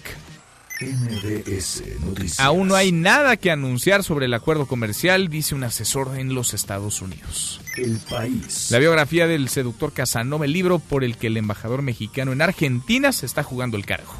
The New York Times. Las acciones de Donald Trump planean un peligro, dicen los demócratas. Con esto llegamos al final. Gracias, muchas gracias por habernos acompañado a lo largo de estas dos horas. Soy Manuel López San Martín. Se quedan con Nicolás Romay, Radio Marca Claro. Nos vemos al rato, 8 de la noche.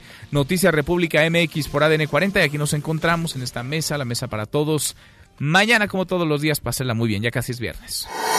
MBS Noticias presentó Mesa para Todos con Manuel López San Martín.